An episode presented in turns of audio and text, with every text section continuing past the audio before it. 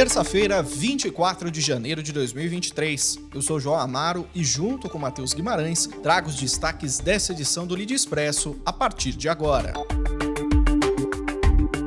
O grupo CPFL Energia evoluiu com sua estratégia ESG e lançou durante a 27ª Conferência do Clima da Organização das Nações Unidas, a COP27, o seu plano ESG 2030. A evolução foi baseada na análise de tendências dos temas ESG mais relevantes para o setor elétrico, além de ter sido motivada pelo avanço acelerado de práticas, não só internamente, mas no mercado como um todo.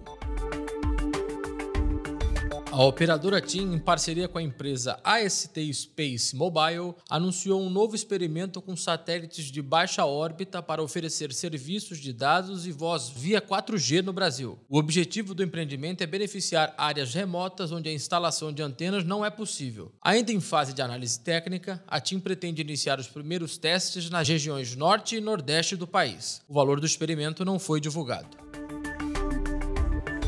A Samsung anunciou que lançará no Brasil e em outros sete mercados a Samsung Wallet, carteira digital que permite reunir em um só local informações como senhas, identidade, passagens aéreas e também oferece transações como pagamentos e armazenamento de criptomoedas. O objetivo da ferramenta é facilitar a administração e o armazenamento de dados pessoais. Segundo a empresa, o serviço será disponibilizado para os usuários de smartphones Galaxy até o final deste mês. A Samap, empresa de soluções financeiras, em parceria com a Generation Brasil, divulgou curso gratuito de tecnologia para formar e profissionalizar jovens de grupos socialmente minorizados, como mulheres, pessoas negras e pessoas LGBTQIA+. As inscrições estão disponíveis no site da Generation Brasil até o final desta semana. Para se inscrever na oportunidade é necessário ter de 18 a 30 anos, ensino médio completo e morar na região metropolitana de São Paulo.